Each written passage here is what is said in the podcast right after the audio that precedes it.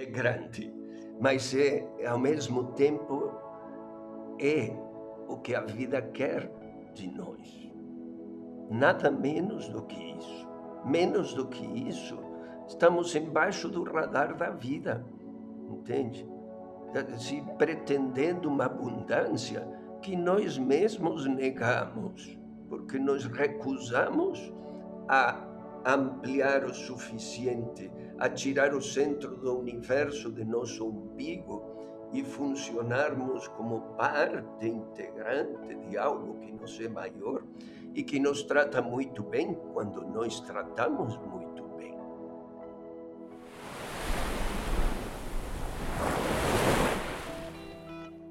Quem diz isso é Oscar Quiroga, humanista, psicólogo, escritor e astrólogo. Ele ocupa a 41ª cadeira da Academia de Letras do Distrito Federal, a cadeira de Letras Astrológicas. Eu adorei isso. Nos anos 70 fez medicina em Buenos Aires. Em 78 saiu do país de origem para se proteger da repressão política. Ele iria para a Alemanha, parou no Brasil e acabou ficando. É naturalizado brasileiro. Eu sou Luciana Branco e estamos na segunda temporada do Que Sei de Mim Nessa série de conversas que tenho promovida, estamos mergulhando de sentimento em sentimento para que a gente se torne cada vez mais íntimos e conscientes do que nos faz ser humanos. Você que já acompanha esse meu trabalho sabe que eu acredito que só o indivíduo é capaz de promover na sua própria vida as transformações que deseja. Não tem pílula mágica. O que vale é o que você sabe sobre você e como você age no mundo a partir do que você sabe sobre você. Bem-vindo ao Que Sei de Mim. Oscar, é um prazer conversar com você, ter você aqui. Bem-vindo. Que a graça nos abençoe para que tenhamos a melhor jornada possível. Bom, nesse começo de conversa, eu sempre costumo contar para quem nos ouve como que eu conheci as pessoas que eu convido para estar aqui. E diferente, como eu estava te contando, diferente dos demais convidados com os quais eu tenho uma certa intimidade, essa é a primeira vez que a gente vai conversar. Muito embora eu me alimente quase que diariamente com as suas reflexões, com as reflexões que você gentilmente, generosamente compartilha no Instagram. Certamente, então já nos conhecíamos diante. Então, para a gente se conhecer um pouco melhor, eu fiquei bastante encantada. Eu não sabia que você tinha estudado medicina. E eu sou cada vez mais uma apaixonada também pela biologia. E aí, lendo o que eu li, eu vi que você deixou a medicina por entender que o ser humano ele é mais do que o corpo, embora nós sejamos também esse corpo. Na verdade, a pergunta que eu quero te fazer para a gente começar essa conversa, queria que você contasse um pouquinho dessa saga, né? O que você tinha ido buscar na faculdade de medicina e acabou encontrando, eu imagino, na psicologia e na astrologia? Olha, a gente só entende que busca alguma coisa depois de muito tempo de não encontrar nada, né? porque enquanto isso a gente vai vivendo a vida meio atropelado, se agarrando aonde puder. Né? Somos aos 16, 17 anos, o mundo adulto nos faz a pergunta que onde precisamos definir a existência inteira, já começa carregando a nossa consciência de uma forma atroz. Né? E a questão não é o que a gente busca, né? é se a gente, o quanto a gente se deixa motivar pelo ardor interno que faz a gente aspirar e desejar e, e, querer realizar. Esse que é o principal. Depois ele vai se aplicando em diversas situações. Eu já não lembro mais o que é ser médico porque já para mim já isso faz parte de, de outra galáxia, era outro mundo completamente diferente do mundo em que nós existimos agora. Os requerimentos, os medos, as, as necessidades serão muito diferentes do que é uhum. atualmente. Tá? Mas, de novo, o que me parece que, que, que eu fui muito atrevido na vida, sabe? Que eu me lancei em busca das experiências com um ardor onde não me importou nunca o amanhã. E apesar de ter 65 anos, agora eu continuo vivendo como se não houvesse amanhã. Agora, com certeza, tenho um amanhã mais curto, mas o que me mantém jovem, justamente, é que desde que eu me conheço por gente, eu vivo como se não houvesse amanhã. Talvez por ser mais curto agora, seja mais urgente também esse hoje, não? A idade é muito conveniente, né? Porque a idade nos despe de pudores, de temores, de perdas de tempo quando que a gente faz quando é mais jovem, porque é, tem tempo para perder. Cada vez temos menos, né? Mas é isso. Felizmente eu ando envelhecendo e eu tenho gostado muito de sentir a maturidade, né? É isso, é falar assim, vamos parar de perder tempo, parar de mentir. Acho que o que sei de mim é um reflexo disso, sabe? É um encontro com o meu próprio espelho aqui.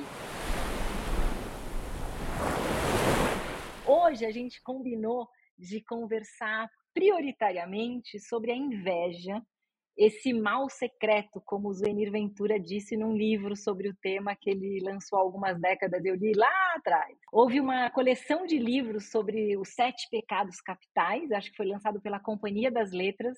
Um deles era sobre inveja, e o Zuenir chamou do mal secreto.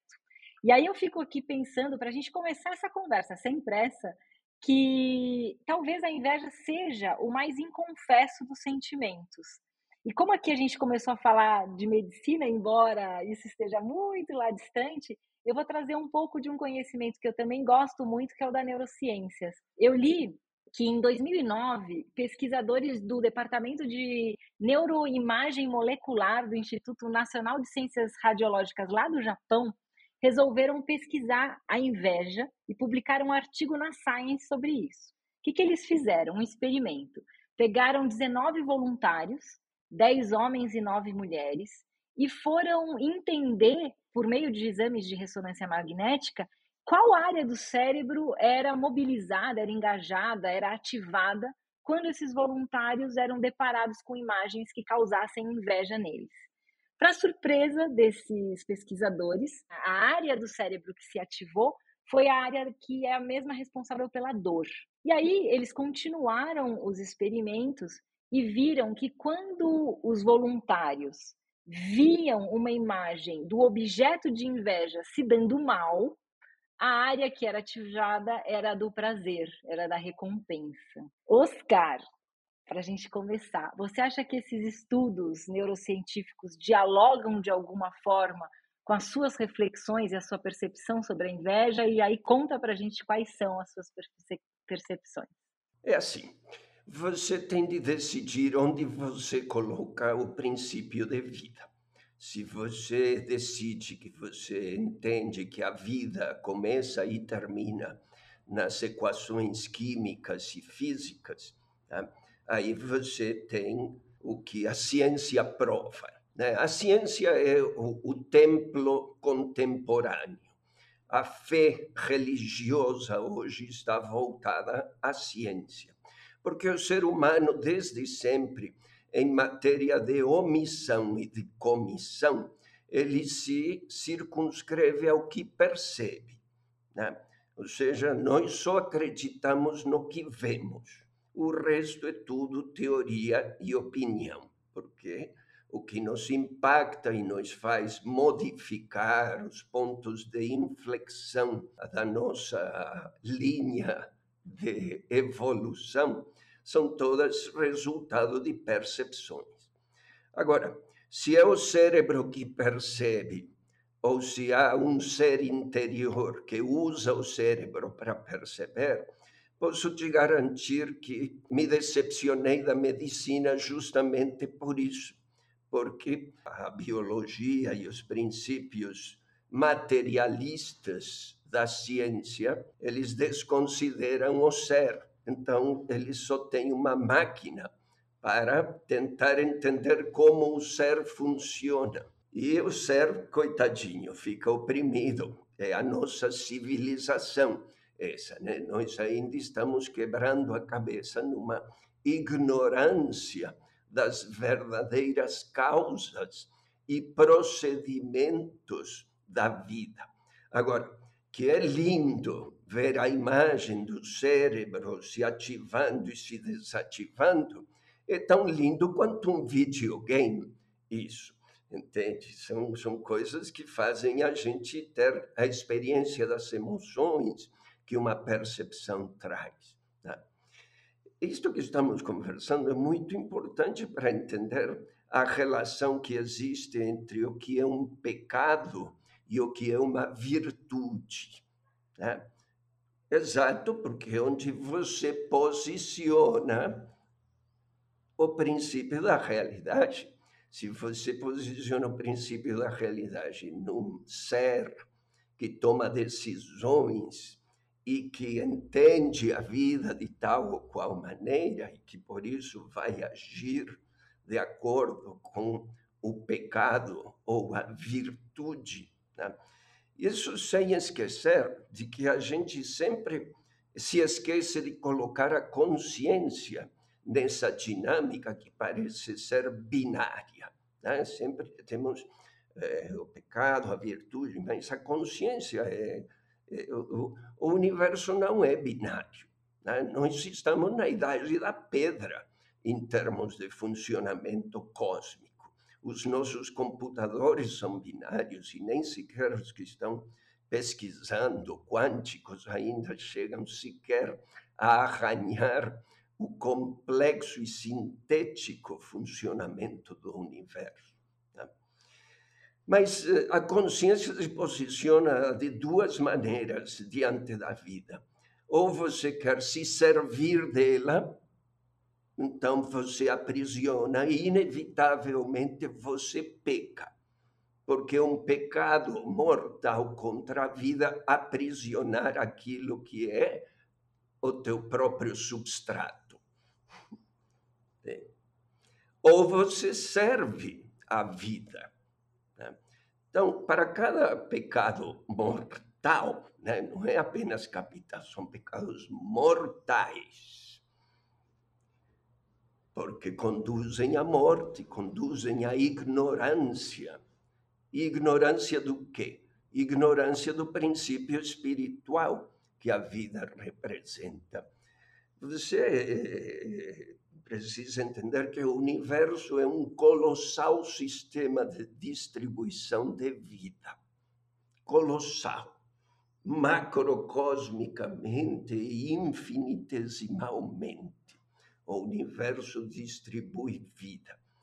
E ela é distribuída de acordo com o grau de resistência ou transparência que cada uma das entidades existentes procede sejam essas entidades enormes como uma galáxia, ou infinitesimais como um átomo, ou complexas como um ser humano. Então, aí está a decisão íntima que o ser humano toma entre o pecado e a virtude, entre se servir e se apropriar da vida e vivermos como predadores da vida ou servirmos a vida e atuarmos como distribuidores de vida. A ira, a ira é o pecado capital, mortal. Ela é a virtude do poder, mas em alguém que está se apropriando do poder em vez de navegando no poder.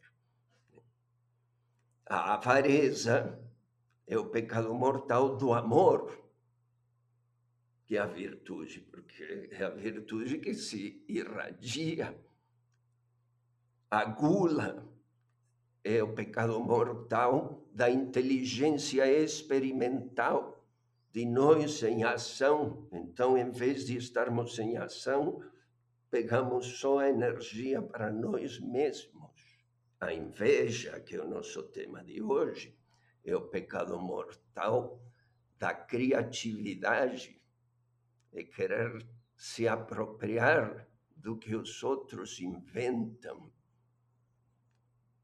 A soberba é o pecado mortal da razão, porque em nossa intelectualidade nós brilhamos como supernovas no entendimento da realidade.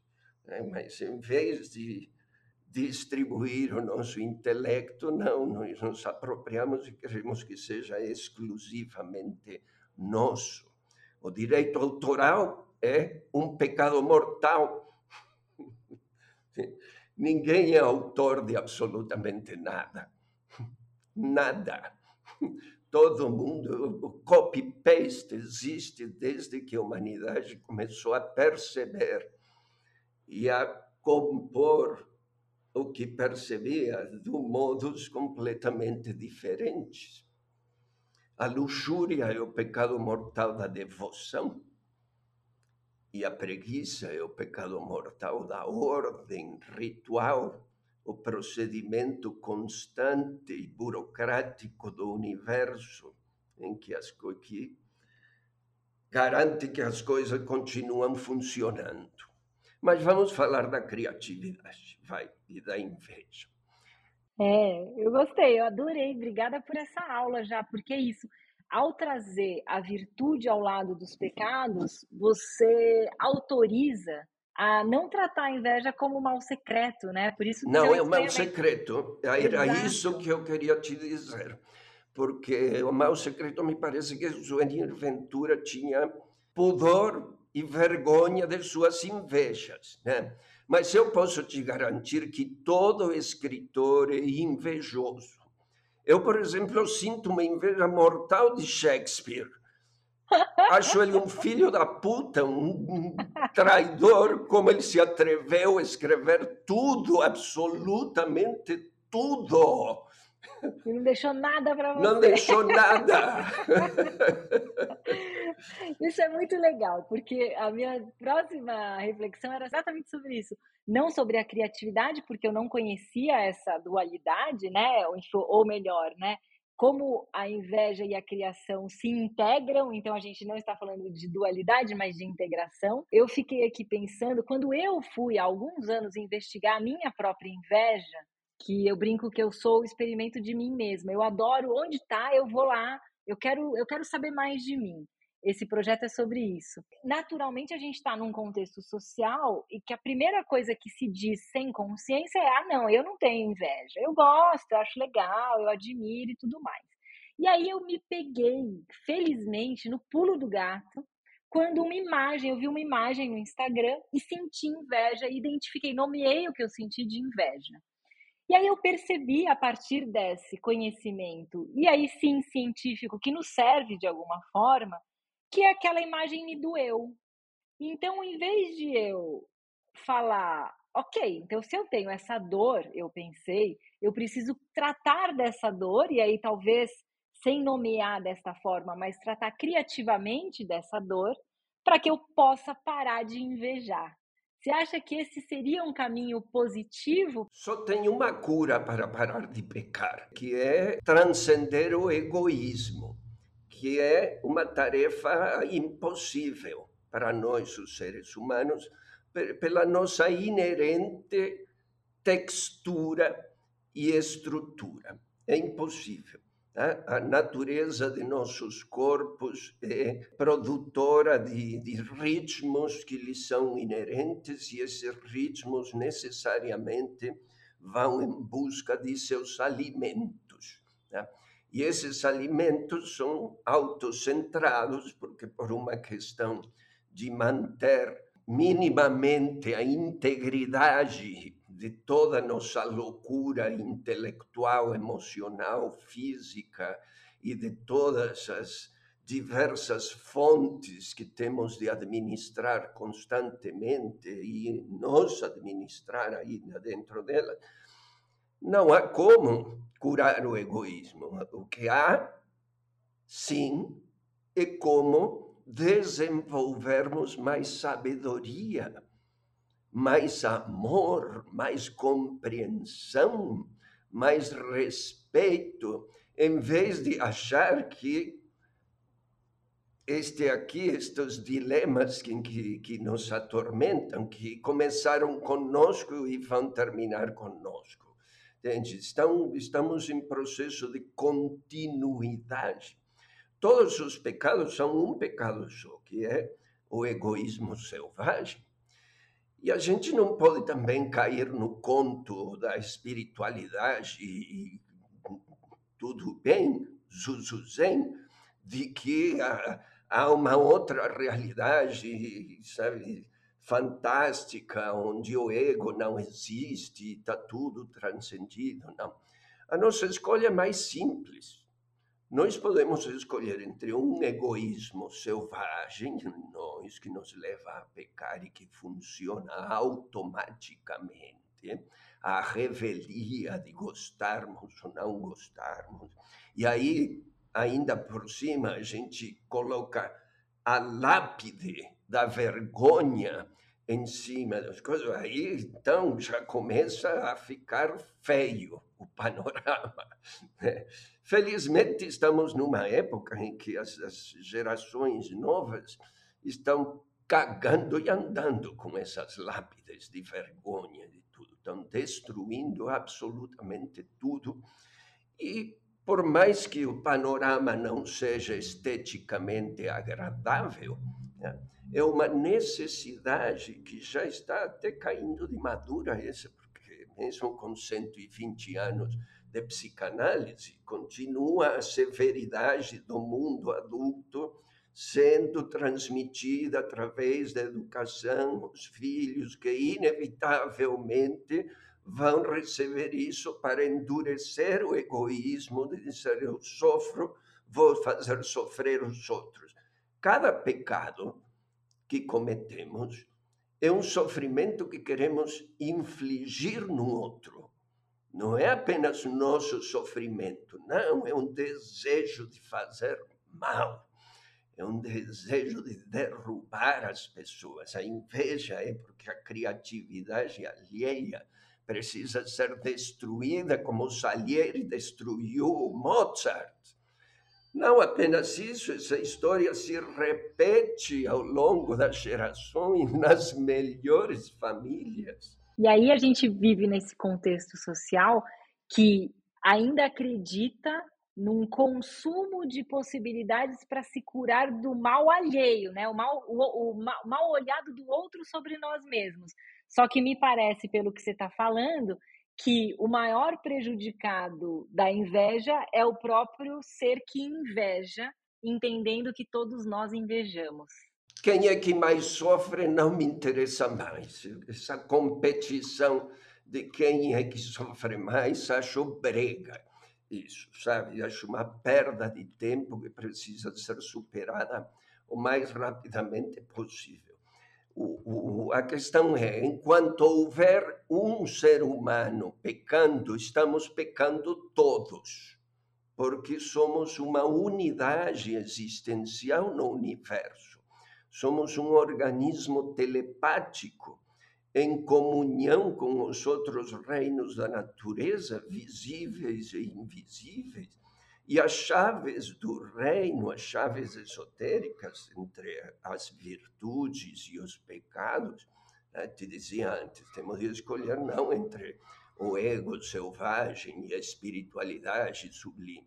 Temos de escolher entre o ego selvagem e um ego fraternal, seja por interesse que seja, mas que já coexista de uma forma mais cordial e com respeito já está de bom tamanho para o que estamos vivendo, entende? Mas é a questão da criatividade, todo ser humano é criativo. A inveja é a falta de usar o próprio potencial, os remédios genéricos, né? O remédio genérico diz, então não, você não deve se importar com o olhar dos outros, entende? Você só deve se importar com o seu próprio olhar está piorando o egoísmo com isso. O olhar do outro é importantíssimo para o ser humano. É fundamental. Aliás, o universo inteiro funciona com o olhar do outro. Ou você acha que o aroma das flores é para elas? Você acha que a beleza do crepúsculo é para o sol? Não, é para se irradiar. Isto é irradiação e distribuição de vida. E abundância da maior das dimensões, né? Claro, mas tem de ter culhão e ovários para isso, né? Porque se enquanto ficar nessa nhenhenhen de que, ai, olha como dói e tal, tudo bem, tem que passar por isso, mas estacionar aí não tem. É outro pecado esse, entende? Que é, que é a preguiça. A preguiça é o pecado mortal que se contrapõe à ordem ritualística do universo. Se o universo não faz o que tem que fazer, se o planeta não gira, se o Sol não ilumina, se a força da gravidade não funciona, entende? O que, que vai ser?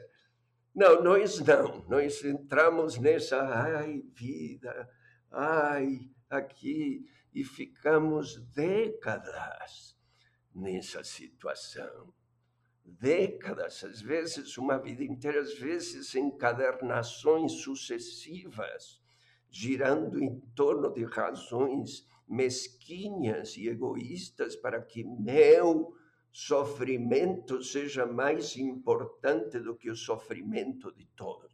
E o meu sofrimento é uma forma de fazer sofrer, de infligir sofrimento aos outros, de parar a vida, de deter tudo para que veja, ah, ok, tem que passar por isso. Mas quando acontecer da próxima vez, o exercício é começar a encurtar o tempo em que a gente se debate na autocomiseração eu entendo que é um pensamento zero consciente, mas que está sendo passado de geração em geração há muitos séculos, um pensamento da falta, que absolutamente ele caminha exatamente no, no sentido contrário da abundância do universo. Então, o ser invejoso, ele inveja o que, o que faz falta, né? O que alguém tem o que eu não tenho, alguém é o que eu não sou, alguém faz o que eu não faço. E eu fico entendendo a falta, buscando olhar a falta com alguma consciência, e você me corrige se eu estiver olhando errado, como algo que também é a consciência de, da falta, ela pode ser edificante. Então, se me falta consciência, eu preciso trabalhar de alguma forma. E aí, como você citou, eu adoro pensar nessas analogias com a natureza, porque somos natureza. Então, qual é a minha prática diária? Se a flor é, exala seu perfume, se o sol ilumina, qual vai ser a minha prática diária para que eu possa colaborar com esse todo, com a evolução desse todo? Você, pelo que eu sei, é um praticante de yoga. Raja Yoga. Raja Yoga é uma disciplina estritamente mental. Olha que interessante. É, pratico há 40 anos o Raja Yoga. Mas deixa eu te dizer, a falta é real estarmos em falta também é real. É, isto é integrante de nossa estrutura, a falta, porque nos falta mesmo. Nos falta a conexão, nos falta ampliar, mas principalmente nos falta decidir pela ampliação em vez de continuar decidindo pela mesquinharia do pecado. E claro, é, é, uma, é o empreendimento maior que existe, superar a si mesmo. Não existe empreendimento mais importante para o ser humano do que em busca de si mesmo, encontrar a si mesmo no que é maior do que si mesmo e se entregar com confiança à vida. Eu fiquei imaginando, ao preparar essa nossa conversa, é, imaginando a inveja, e eu acho que a gente está dialogando já com isso, como uma certa cegueira cósmica, porque é como se a gente não enxergasse todo o potencial de criação. Então, se só Shakespeare fez, Shakespeare já fez, não, tem algo ainda que pode ser feito, apesar de Shakespeare já ter feito muito. claro que tem, mas aí onde está a nossa decisão? Uma parte de nós continua não confiando de que a vida é uma continuidade e não que ela começa e termina. Estamos muito apegados à ideia de começos, meios e fins mas cada um de nós é um elo de continuidade de assuntos que vêm se desenvolvendo há milhões de anos, me atrevo a dizer, na minha humilde experiência de 450 mil anos. Adorei! É isso mesmo, você está integrado aí a esse fluxo todo, né? Que bonito. Eu entendo que toda a sua fala ela é a partir desses 450 mil milhões de anos, uma fala de alguém que realmente tem dialogado com essa consciência, né? Tem, tem buscado ser no mundo, e eu acho que tudo que você traz diariamente no Instagram é um convite para autorresponsabilidade, né? Vamos, vamos deixar o vitimismo, assuma a responsabilidade pela sua própria existência e mais do que isso, assume a, a responsabilidade pela existência de todos, porque somos todos. Que o que você fala, ele é grandioso e é assustador. Não é inalcançável, Não é inalcançável. de jeito nenhum. É a história de que é tão longe, tão perto, porque é completamente próximo. É óbvio diria, inclusive. É óbvio. Mas a ignorância do princípio de vida, ela só se cura quando o ignorante decide deixar de ser ignorante. Porque enquanto continua apegado à ideia de que a ignorância é tudo que tem para ser conhecido, e a ignorância não estou falando aqui de analfabetismo, nem de não ler livro, não é a ignorância do princípio da vida, de que nós somos inquilinos da vida e não os donos da vida. E de que, ao ser inquilinos, se ignoramos a vida em que nos movimentamos e experimentamos ser, que esta é a ignorância, só pode acontecer merda. Só tudo mixórdia, não é? Por maior que seja a glória que parece que nós conquistamos, nos apropriando e pisando cabeças e predando a realidade, as causas inevitavelmente se resolvem em suas consequências. Não há como fugir disso. E as causas reais de nossas ações são as nossas intenções, é o nosso ardor, é o que queremos obter de experiência. E a decisão ou é aí ou não é em lugar nenhum, né? É naquele lugar onde inventamos que então não, é tudo inconsciente isso. Né? Então preciso de 30 anos de análise para entender o que o inconsciente está dizendo. Não, o inconsciente é apenas a voz de nossa ignorância, a voz de nossa recusa de nos atrevermos a encarar a vida. Mas que acontece? Nenhum de nós nasce nu. O útero feminino não é apenas um órgão físico, é um órgão físico, psíquico, sociológico, histórico, então, quando nós nascemos, nós já nascemos revestidos de uma série de vestimentas. E não é suficiente a gente se revoltar contra elas. A revolta, como te dizia agora há pouco, ela é necessária, está acontecendo essa revolta. Mas eh, enquanto a gente não perceber que até a revolta é egoísta, e que, se não alternarmos rapidamente, a respeitarmos o olhar alheio, a enxergarmos-nos mutuamente com compreensão sábia e amorosa, porque precisamos uns dos outros para entender o universo. Um sozinho não entende lufas. lhufa, não entende nada, cada um de nós sozinho. Nós entendemos em conjunto, nós entendemos na interlocução, não apenas entre nós, com os animais, com os vegetais, com os minerais, com os devas do mundo dévico, com os seres espirituais, com os alienígenas, e tudo na mesma consciência. É uma questão do. O inconsciente é tão grande quanto a nossa covardia. Uau! E a gente deposita nele, então fica tudo claro. certo, é o meu inconsciente. Quando você falava, me veio uma, uma imagem aqui que a gente nasce então vestidos de toda essa cultura, todas essas sensações, seria uma boa jornada humana morrermos nus? Não, vai assumindo vestes mais sofisticadas que nos permitem navegar no tempo, levitar no infinito, exalar aromas que são ainda desconhecidos.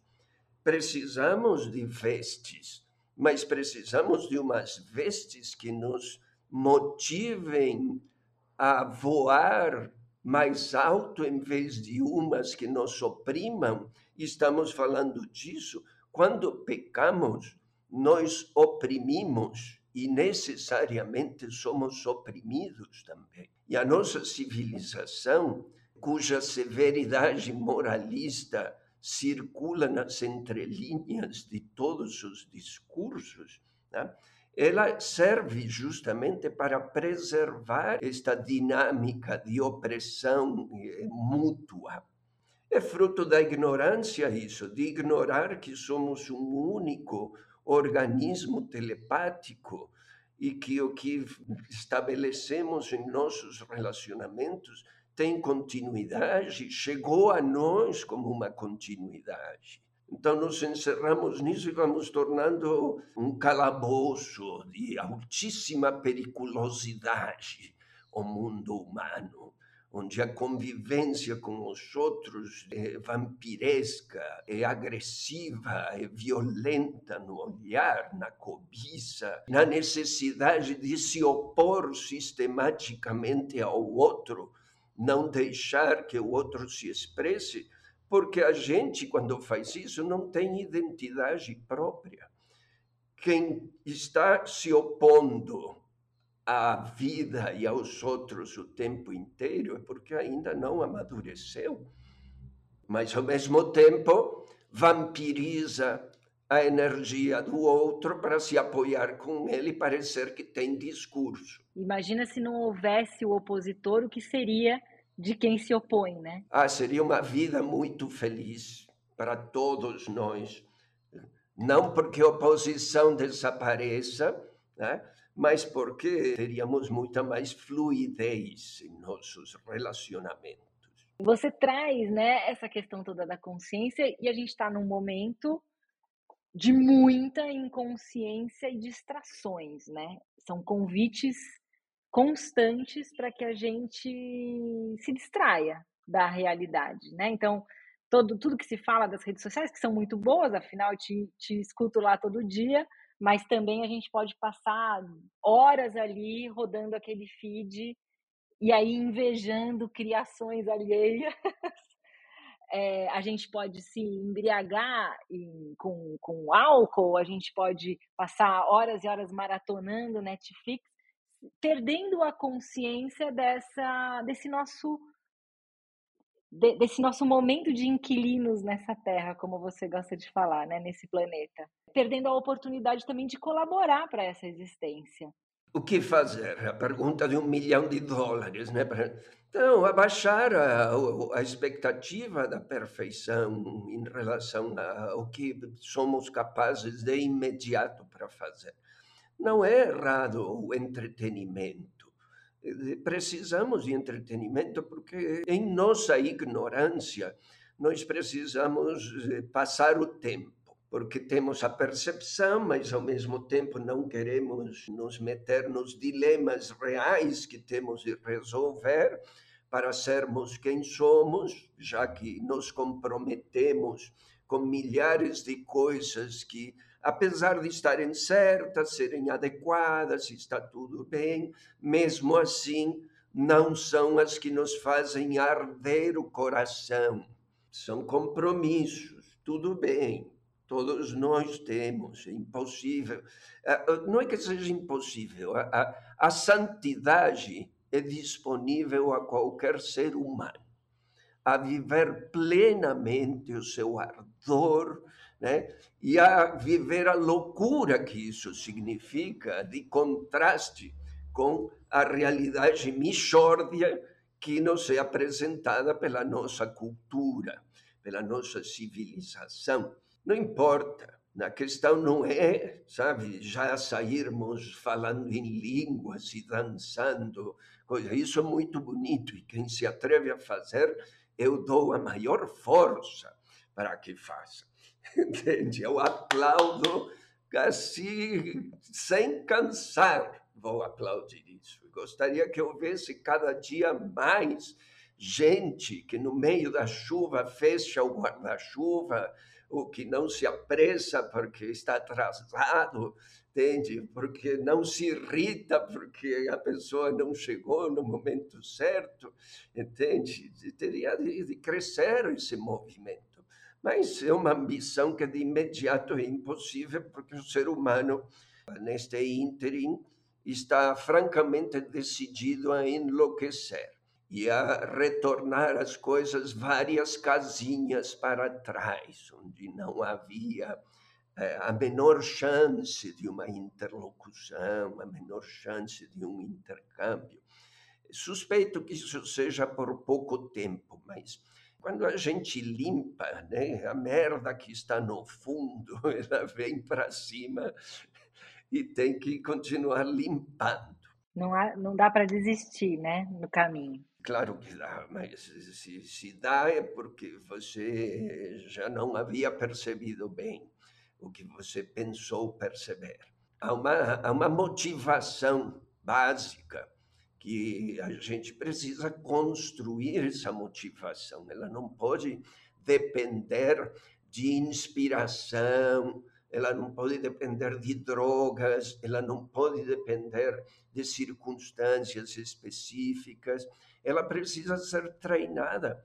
Assim como treinamos os pecados diariamente, nos exercitamos neles, né? porque nos refestelamos nos pecados. É o exercício e o treinamento nas virtudes, na conexão, no oferecimento, na entrega de algo ao mundo, algo que seja significativo, não há nada mais significativo do que uma conversa compreensiva com qualquer pessoa. Isto significa muito tanto para quem se oferece a essa conversa compreensiva, como para quem é ouvido e, e aceito, nem que seja por 30 segundos. Essa aceitação já faz como uma supernova, ela explode e se irradia equilibrando o jogo. Mas como nós estamos querendo entretenimento em nossa ignorância que se alimenta de entretenimento, nos entretém mais a má notícia do que a boa notícia, porque ela tem muito mais emoção, ela faz as vísceras se revoltarem e querer entrar no Coliseu. Olha, se, se liberassem o Coliseu, te garanto que era um êxito atroz, ia ser isso. Um empreendimento dos melhores, ia ser.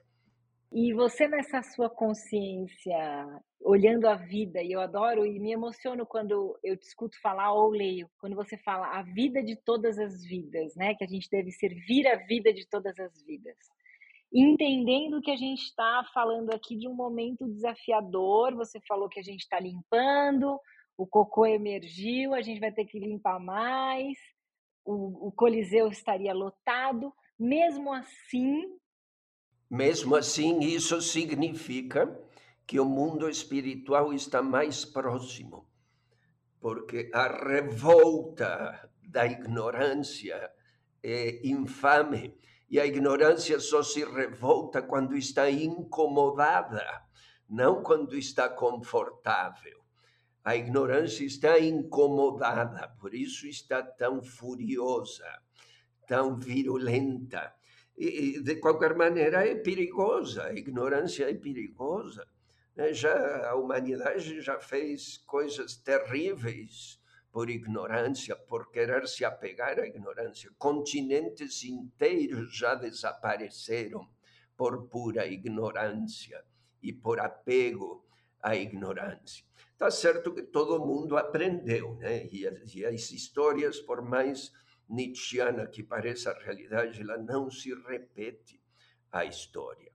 O, aquilo que é compreendido, aquilo que é percebido, se transforma inerentemente na estrutura da consciência. Por isso é muito importante perceber.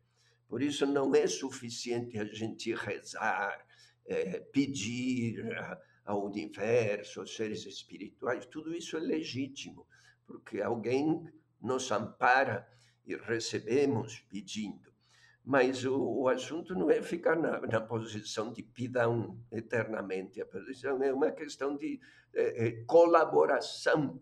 O mundo espiritual precisa de nossos intelecto, emoção, braços, pernas, para operar os milagres. E a gente opera milagres. Veja o que a humanidade conseguiu. É um milagre. É um milagre o que nós conseguimos é, criar. Pode estar errado, pode estar sim, porque somos ignorantes e é, e é administrado por ignorantes. Os governos são administrados por ignorantes, as corporações são administradas por ignorantes, e mesmo que mude uh, o conselho, vai continuar sendo administrada por ignorantes, porque é uma questão egoísta o que motiva ainda. É querer se apropriar, é querer estar no topo da linha da opressão. Na linha da opressão não existe topo. Não existe. Aqui nós subvertemos, a, a, civilização subverteu o procedimento universal. No procedimento universal, superior, o mundo divino, serve ao mundo inferior não se serve do mundo inferior. Nós estamos aqui subvertendo a história. Queremos chegar no topo para nos servir da realidade e não para servir a ela. Ainda que as empresas de comunicação como a tua criem o discurso e a narrativa que justifica uma certa é, fraternidade. Mas as grandes corporações e os governos e as potências não têm fraternidade nenhuma em seu DNA. Absolutamente nenhuma. Existem porque é a magia da existência. Nós, os seres humanos, somos capazes de inventar. Inventamos o inferno, inventamos o paraíso, e somos nós os que administramos. Somos os anjos, somos os demônios, somos os administradores deste bordel cósmico. E que mesmo assim ainda sobrevive. Claro que sobrevive, porque a vida continua e sobrevive, eh, mas tem pontos de inflexão. Nós estamos agora num ponto de inflexão da história divina e da história humana. Há uma convergência. E quando você fala da vida de todas as vidas, e se a gente está nesse momento tão desafiador da história da vida humana, a gente está se colocando em risco, né? A vida humana está se colocando em risco. Isso não significa que a vida de todas as vidas esteja em risco. Ela segue com os humanos ou sem a vida de todas as vidas, o fogo não a queima, não morre, não nasceu. É a moradora interna, é a autoridade, é a sabedoria dos relacionamentos, são todas as virtudes que, quando executadas, irradiam uma influência inequívoca, eleva o ambiente. Tudo isso é a magia que buscamos tentando predar a realidade, mas estamos que nem eh, ainda no tempo da caverna do Platão, né? nos entretendo com as sombras, em vez de acabar com o torcicolo e girar e enxergar a fonte de onde vem toda a energia que se manifesta nessa diversidade de experiências. Que bonito. Eu fico assim, eu te escuto dar frio na barriga assim, porque é tão grande, né? Fala, uau, é grande, é muito grande. é grande, mas é ao mesmo tempo é o que a vida quer de nós. Nada menos do que isso. Menos do que isso, estamos embaixo do radar da vida, entende? Se pretendendo uma abundância que nós mesmos negamos, porque nós recusamos a ampliar o suficiente, a tirar o centro do universo de nosso umbigo e funcionarmos como parte integrante de algo que nos é maior e que nos trata muito bem quando nós tratamos muito bem. Que bonito, que bonito. Bom, eu acho que a gente, todo mundo vai precisar escutar umas três vezes esse episódio, porque é muita informação. Eu te agradeço demais. Eu nem tenho mais perguntas a fazer, embora eu ah, tenha aqui, mas acho que você já ofereceu tanto conhecimento que precisa ser digerido e mais do que digerido, praticado, né?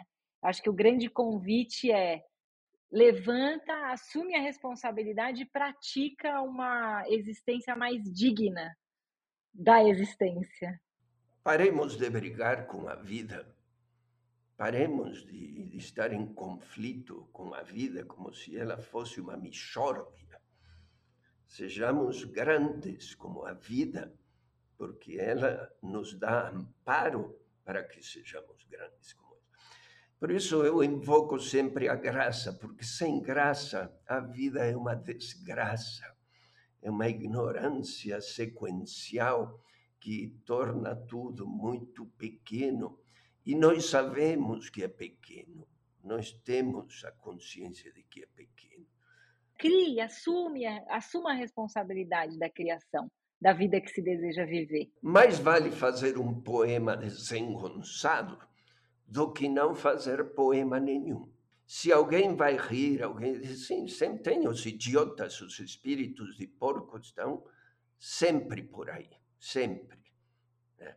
Mas na equação cósmica, quem sai perdendo é sempre o bully, é o opressor, e quem sai ganhando é o oprimido que deixa de ser opressor também com a sua oprimis, com a sua opressão.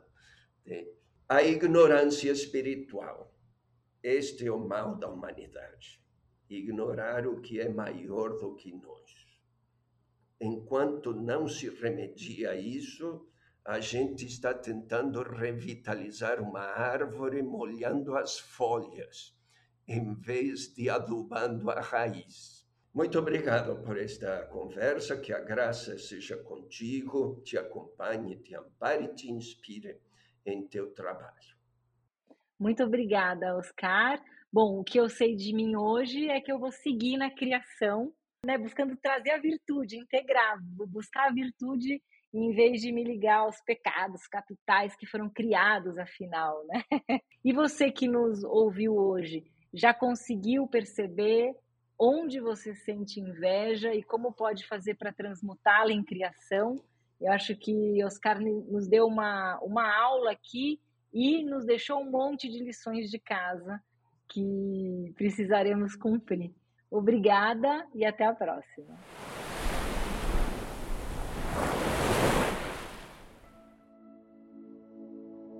O que sei de mim é uma produção da Querovi Podcasts, com apoio fundamental da Pepita. A edição, a produção do áudio são de Guilherme Perrotti. Obrigada, Gui. A concepção e a apresentação são minhas, Luciana Branco. Conta para mim o que você achou desse episódio lá no Instagram, o que sei de mim, e conta também o que você sabe sobre você. Até o nosso próximo papo.